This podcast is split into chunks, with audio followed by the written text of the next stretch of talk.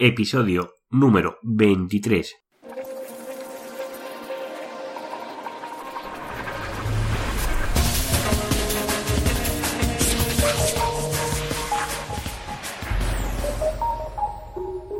Muy buenos días queridos oyentes, nos encontramos con un episodio más, con un programa más del podcast de SEO Profesional, el programa donde hablo de todo lo relacionado con el posicionamiento web, ya sea en Google, en canales como YouTube, Amazon, que aunque aún no hemos tocado estos temas, todo llegará a su debido tiempo.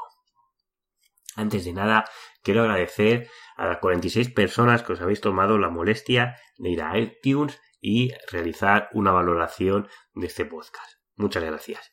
Si aún eres de los oyentes que no has realizado esta valoración, pues te pediría que si es posible que la realices. Y si no tienes iTunes, pues si utilizas Evox, que normalmente es el otro canal donde más se me escucha, pues también agradezco los likes que estoy recibiendo a través de esta plataforma. Recordad que yo soy Juan Carlos Díaz, soy vuestro locutor y hoy vamos a hablar de cómo realizar un buen SEO on page segunda parte. Antes de nada, eh, me podéis encontrar en mi página web de SEOprofesional.net y allí encontraréis todas mis redes sociales para si queréis seguirme a través de ellas o queréis difundir estos programas de radio o de audio a través de las redes sociales, que también se agradece. Vamos al tema de hoy, que es muy interesante. Recordad que en el episodio 18 ya comenté la primera parte del SEO on page que es una de las cosas que más debemos de cuidar a nivel de nuestra estrategia de posicionamiento web. Es muy importante. Y lo separé en dos, en dos programas porque el tema que voy a tratar hoy es, que es el enlace interno son muy importantes a la hora de llevar a cabo nuestra estrategia de posicionamiento web. Y sobre todo para tener una estrategia win-win, ganadora, como digo yo. Los enlaces internos es uno de los pilares del SEO on page actual. ¿De acuerdo? Para que una página se posicione en primera página de Google, no solo es necesario que reciba enlaces externos. Si recibe la proporción adecuada de estos enlaces internos de otras páginas, internas de la propia web, con su enlace correspondiente o texto de ancla con la keyword que queremos posicionar, pues esto nos ayudará a subir posiciones en el ranking o en el ser de Google. Esto puede parecer un poco complicado, pero si entiendes el concepto es mucho más sencillo de lo que parece. Yo siempre intento hacer el símil de el, SEO on page con un circuito hidráulico. Y lo que tenemos que intentar es transmitir esa fuerza o ese link juice de la propia página web, redistribuirlo hacia las páginas que nosotros deseemos posicionar o que más nos interesen que salgan en lo más alto de Google. ¿De acuerdo? Pues tenéis que pensar siempre de esta manera. ¿Cómo voy a redistribuir ese circuito hidráulico? Si yo tengo una tubería que me llega desde la home a una categoría, ¿cómo voy a distribuir esa categoría hacia las diferentes, hacia las diferentes páginas? Os voy a poner un ejemplo para ver si queda un poco más claro. Esto es una estrategia un poco diferente, pero que para nichos no muy competidos puede ser útil. Imagínate que quieres rankear una web llamada cuadros de bicicletas. ¿Vale? Esta, esta keyword concretamente tiene 1900 búsquedas mensuales. No son muchas, pero es un nicho muy concreto. Concretamente cuadros de bicicletas. Una forma de potenciar el SEO por 10 o por 100 sería realizar un 50% de link building y otro 50% de enlaces internos. Vamos a suponer que esta web tiene tres páginas adicionales. Una es midominio.com barra cuadros de bicicletas guion mtb. Segundo, midominio.com barra cuadros guion de guion medio de bicicletas guion carreteras. 3. midominio.com barra cuadros de bicicletas de enduro. Recordad que las URL siempre tiene que ser guion medio. El guion medio cuenta como si Google lo interpreta como si fuera una separación, pero el guion bajo no es lo mismo, siempre debe ser guion medio, muy importante. Con lo cual quedamos cuadros de bicicletas de MTB, cuadros de, bicicletas de carretera y cuadros de bicicletas de enduro. ¿Vale? Estas tres páginas sumadas a la home hacen cuatro páginas, obvio, ¿verdad? Pues en teoría, con eh, muy pocas para, para rankear una, una palabra clave como puede ser cuadros de carretera, ¿verdad? Pues para nada, si haces bien el trabajo del link building y lo combinas con enlaces internos de forma adecuada, podemos eh, llegar a rankear casi cualquier palabra siempre que el nicho no sea excesivamente duro. ¿Cuál sería la mejor forma de posicionar la keyword cuadros de bicicleta? Pues os voy a poner ejemplo. Enlaza la página home desde las páginas secundarias. Es decir, desde la eh, página de MTB de carretera y en duro enlazamos a la home. ¿De acuerdo? Lo que luego realizaremos es que las cuatro páginas reciban un número más o menos homogéneo de enlaces externos y de calidad. Son pocos, serán pocos, pero porque tienen un ancho text muy concreto, muy específico, funcionará muy bien. Eh, para eh, según el ejemplo, tenemos que en la home enlaza a cuadros de bicicletas MTB. Enlaza también a cuadros de bicicletas carretera y enlaza cuadros de bicicletas enduro. Estas tres eh, páginas enlazaremos con la palabra clave cuadros de bicicletas de MTB. ¿De acuerdo? Y siempre que enlacemos a la home, iremos solo con cuadros de bicicleta. Sin ninguna variante, que es la más genérica, porque tiene más búsquedas. Con los enlaces internos, al final de un artículo, con algo que quede bien. Podemos enlazar, por ejemplo, si quieres ver cuadros de bicicletas de MTB, puedes consultar ese artículo. Esos serían los enlaces internos que tenemos desde las propias páginas, donde la parte en negrita será el ancho 3 de la palabra clave a utilizar. Esto mismo lo haremos en todas y cada una de las páginas internas, es decir, enlazaremos internamente con las palabras clave exactas a las diferentes páginas de la web, en este caso tenemos cuatro, menos a una de ellas, para no terminar de cerrar el círculo. Lo que os he dicho antes del circuito hidráulico. Pensar siempre cómo redistribuir la fuerza de la web, porque si enlazáramos a todas las páginas, el circuito se comunicaría y luego no haría presión de agua, con lo cual siempre habría que dejar una de ellas libre. Por eso siempre os hago la asociación del circuito hidráulico. Este ejemplo va muy bien para una tienda de comercio electrónico. Y antes de pensar que es una página, pensar que es una categoría. Cómo distribuimos la fuerza de link juice, cómo se reparte esta autoridad a través de los diferentes artículos y las categorías de la página web. El ejemplo que os he hecho es de cuatro páginas, pero supongo que tenemos cinco, tenemos seis. Se puede aplicar perfectamente en los mismos casos. Ahora, ahora viene el kit, ¿no? ¿Cómo tenemos que llevar a cabo este link, eh, este link building externo para que sea realmente efectivo esta estrategia? Pues enlazando de forma proporcional a cada una de las páginas, utilizando enlaces en su mayoría de marca, que sería en este caso el ejemplo que os he hecho, midominio.com. Os recomiendo utilizar la marca porque es mucho más seguro que utilizar una palabra clave. Como en este caso podríamos poner cuadros de bicicletas para enlazar a nuestra propia página web. Pero después de la era Pingu, porque todo esto puede ser penalizado, y sí que es verdad que si tenemos enlaces con enlace, con palabra clave exacta, es mucho más efectivo que tener más enlaces con la marca. Es decir, un solo enlace con keyword es más, es más efectivo que tener muchos con marca pero también estamos ocurriendo o soportando un riesgo mucho mayor que podamos ser penalizados en el futuro. Y porque esto no nos interesa, vamos a enlazar siempre con enlaces de marca, que también son efectivos. Pero esto es como todo, si yo genero 100 enlaces de marca y uno de ellos, porque esa página tiene mucha más autoridad que el resto, lo pongo con la palabra clave, solo uno de ellos, lo cual es un porcentaje muy bajo, pues no te va a pasar nada. Incluso ahí estaríamos potenciando el SEO. Pero todo esto de cómo enlazar y todo esto, porque es un tema bastante amplio, os lo explicaré mucho más adelante. Bueno, mucho más adelante no, pero sí que en episodios próximos, porque es un tema bastante complejo de entender si no lo llevas bastante por la mano y donde puedes realizar grandes destrozas, sobre todo si no se realiza correctamente. Y recordar que, que estemos enlazando con la marca los enlaces internos van con la keyword que queremos posicionar, lo cual nos va a ayudar. Vamos a pasar a otra fórmula que sí que es muy conocida, que es la fórmula de la estructura de silo. Esto es muy recomendable, sobre todo a la hora de ordenar la información. Todo lo que son tiendas o comercio, tenéis que optar por esta opción. Y a mejor blogs más pequeños o como puede ser mi página, que es un blog pequeño, que no hay tantas estructuras de categorías, pues no es necesario utilizar una estructura de silo. Pero sí que, sobre todo en tiendas, es muy recomendable.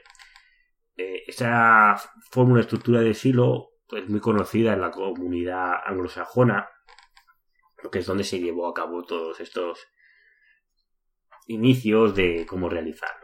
Esencialmente la estructura de silo consiste en una web que se centra sus palabras claves principales en una serie de keywords determinadas, que luego solo se relacionarán entre enlaces internos, con keywords de la misma naturaleza y de forma vertical, pero, no, pero nunca horizontal. Lo que intentamos con esta estructura de silo es ponerle eh, lo más fácil posible a los buscadores eh, que pueda ordenar nuestro contenido de una forma ordenada. Y esto nos ayudará a nivel de posicionamiento web. ¿Cómo funciona? Pues el nivel de silo, pues es similar a lo que os he explicado. Eh, pongamos que en la primera está la home, y luego tenemos categoría 1, categoría 2, categoría 3. Cuando digo categoría puede ser producto o puede servicios, vete a saber lo que tengáis. Y luego de cada categoría tenemos uno, dos o tres páginas. En la imagen que os he puesto tenemos una, tres páginas en cada categoría. El enlace, ¿cómo sería el enlazado o la estructura de la web? Sobre todo la estructura, más que el enlazado. De la home pasa a la categoría 1. La categoría 1 pasa a la página 1, de la página 1 pasa a la página 2 y de la página 2 pasa a la página 3. Y la página 3 vuelve otra vez a la home. ¿De acuerdo? Y esto se repite en la categoría 1, categoría 2 y categoría 3. Esto os he puesto una imagen para que veáis. De este modo tenemos las páginas totalmente ordenadas y estructuradas por diferentes tipos de contenido. Eso es muy importante, porque así Google sabrá aislar perfectamente de qué es cada contenido. Y las páginas que son por iguales las tendrá relacionadas. Por eso tenemos que intentar enlazar siempre de una forma lógica, no nos enlacemos a lo loco, venga, para intentar transmitir la fuerza, pero para que sea de una manera ordenada. Lo que determina una estructura de silo es la organización de las páginas, no los enlaces. Esto es importante, porque lo que estamos estructurando es la información. ¿De acuerdo? Voy a poner un ejemplo para que lo veáis más claro. Midominio.com, la home. Midominio.com barra categoría 1. Midominio.com categoría 2. Midominio.com contenido 1. Eh, midominio.com contenido 2. ¿Veis esta estructura correcta? Tenemos las categorías y tenemos el contenido, pero no la tenemos ordenada por la información. Lo correcto en una estructura de silo sería de esta manera. Mi dominio.com es la home. Tenemos la categoría 1 y la categoría 2. Aquí correcto. Pero cuando tenemos el contenido 1, sería mi dominio.com, categoría 1 barra contenido 1. Mi dominio .com, categoría 2, contenido 2. Porque de esta forma estamos ordenando la información. La estamos haciendo más profundo para que Google interprete que estamos hablando del mismo tema. Es importante que la profundidad de estas dos categorías, mm, lo ideal sería que como máximo en tres clics puedas llegar a la última parte de la estructura de tu contenido. ¿De acuerdo? Que sí lo sea horizontal y no vertical. Y si no es así, deberíamos intentar reagrupar las categorías o agruparlas de diferente manera para que sea de esta manera. ¿Qué inconvenientes tiene la estructura de silo? En webs pequeñas es difícil su aplicación porque no tenemos la necesidad de eh, estructurar la información porque su contenido es pequeño y es difícil. Y ahora para acabar, os voy a poner un ejercicio práctico os he explicado la teoría y ahora vamos a practicar con vuestras páginas web. Recordad que estamos haciendo SEO on page, que es el, dentro de lo que es SEO, es lo más seguro que hay, es donde Google no nos va a penalizar, a no ser que comenzamos a copiar nuestras páginas web y las comencemos a clonar una de otras y a lo mejor por contenido duplicado podamos, podamos tener algún problema. Pero realizar estos cambios, pues veremos a ver si podemos monitorizar o ver si podemos subir alguna posición. Os imagino que todos vosotros estaréis utilizando alguna herramienta o algo, o vosotros mismos lo, intentáis visualizar o contemplar a través del buscador, siempre entrando en incógnito, a ver dónde, en qué posiciones estáis. ¿no? Pues lo que os voy a pedir es que entréis en vuestro Google Analytics, que por supuesto todos deberíais de tener, y si no es así, me lo decís y os explicaré cómo. Creo que ya algo explicado en Analytics, pero bueno. Google Analytics no solo sirve para ver cuánta gente me ha entrado o no me ha entrado. Sirve para realizar acciones, no solo visualizando. Hoy he tenido 20 visitas, o he tenido 100 o he tenido 1000. Vale, pero cómo han venido, por qué han venido, por qué se han ido. Sirve para tomar decisiones. Y eso tenéis que tener muy en cuenta, que eso lo iré explicando, sobre todo en programas ya más, más adelante, porque primero tengo que explicar todo lo que, que venga el tráfico antes de explicar la analítica de la web. Pero si vamos al, Google Analytics, dentro del Analytics veremos que en la barra lateral izquierda hay un campo que es comportamiento y otro que es visión general. Y ahí veremos las 10 páginas que más se han visitado. ¿De acuerdo? De nuestro site. Pues lo que haremos es, eh, al lado abajo, podemos pasar a la siguiente página y veremos de la 20, no, de, de la posición 11 a la 20, las páginas que más han visitado. Pues mi propuesta es, cogemos esas 10 páginas de destino y vamos a analizarlas para ver qué podemos hacer para que suban las posiciones y a ver si las podemos introducir, si están de la 20 a la 10, a ver si las podemos introducir entre las 10 primeras. ¿De acuerdo? ¿Cómo podemos hacerlo? Pues bueno, pues lo que os he explicado. Podemos utilizar enlazado interno. Podemos intentar que la, que sea de las páginas que están relacionadas con este producto o, servicio o, según la tipología de la página que sea, pero según la página que tengamos, pues si le mandamos más enlaces internos con no, uséis siempre la misma el mismo texto de Anchor que sea la keyword podéis poner la keyword pero podéis darle un poco más de sentido eh, semántico a esa palabra clave para que quede más natural y que la gente intente clicar en ese enlace ¿De acuerdo? Eso sería uno, el enlazado interno, pero también no os olvidéis. Mirad cómo está estructurada esa, de esas 10 páginas, pongamos la que sale en la posición 11. ¿Vale? Vamos a ver en cómo lo hacemos. Es decir, ¿cómo tienen los H1? ¿Están correctamente? ¿No? ¿No tiene H1? Pues, si no tiene H1, pues, ¿por qué no introducimos un H1 que sea de un sentido semántico? ¿De acuerdo? ¿Cómo están estructurados los otros encabezados de la página? ¿Tiene? ¿No tiene? ¿Por qué no ponemos o resaltamos, ponemos algún H2, algún H3, ponemos... Vamos a intentar darle eh, algún sentido a esa, página que tenemos en la posición 11 de la más visitada de nuestra web. Vamos a ver si le podemos dar alguna ayuda para intentar posicionar esa página entre las 10 primeras de Google, para la keyword que estemos trabajando en esa página y así puede subir un poco el tráfico hacia nuestra página web. Y eso sería un sistema de optimizar. Y tenemos la página 11, la 11 más visitada nuestra, pero también la 12, la 13. Esas páginas, esas páginas que ya tienen visitas, seguramente también pueden ser interesantes para la gente que nos puede venir a través de, del buscador de Google. Con lo cual vamos a intentar potenciar estas páginas. Y es optimizando, pues vamos a ver cómo podemos buscar o qué podemos mejorar de esas páginas en concreto para que se posicionen un poco mejor.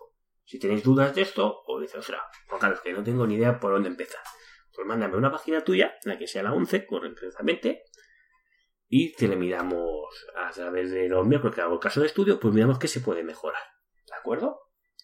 Y hasta aquí el programa de hoy, eh, que hemos hablado de todo lo relacionado con el SEO homepage, que yo creo que ya ha quedado bastante claro con las dos podcast que he realizado. Y os quiero agradecer, pues, a ti oyente, que este programa, sobre todo, es posible gracias a ti, que estás al otro lado escuchándome. Y sobre todo, quiero dar, dar mucho las gracias a todas las personas que me han escrito animándome para que, que continúe realizando este podcast, que le parece una magnífica iniciativa. A todos vosotros os he contestado por email, pero también os doy las gracias pues, públicamente a través de este podcast. Y sobre todo, quiero hacer la última llamada a la acción, que ya sabéis que tengo una al inicio y otra al final. Esas valoraciones de iTunes de 5 estrellas que me ayudan mucho. También los likes de iVoox. Y no me largo más. Os deseo muy buen día y nos vemos mañana con un caso de estudio. Hasta mañana.